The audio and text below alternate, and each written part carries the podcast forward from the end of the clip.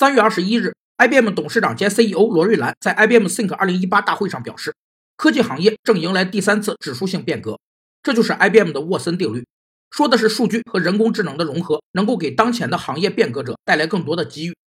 管理上的沃森定律则是由 IBM 的前总裁沃森提出的，说的是企业的经营思想、企业精神和目标远比技术资源、企业架构、发明创造和随机决策重要的多。绝大多数的成功企业都有一个核心价值观。它是企业文化最重要的部分，而企业文化的内涵是企业的核心理念、经营哲学、管理方式、用人机制以及行为准则的总和。企业文化在企业成长过程中不断沉淀积累，随着所在行业和外部环境的变化而不断批判和继承，使企业具有极强的凝聚力和竞争力，最终赢得竞争和发展。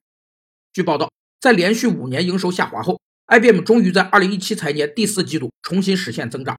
什么定律不重要？还是希望 IBM 能重新走上巅峰。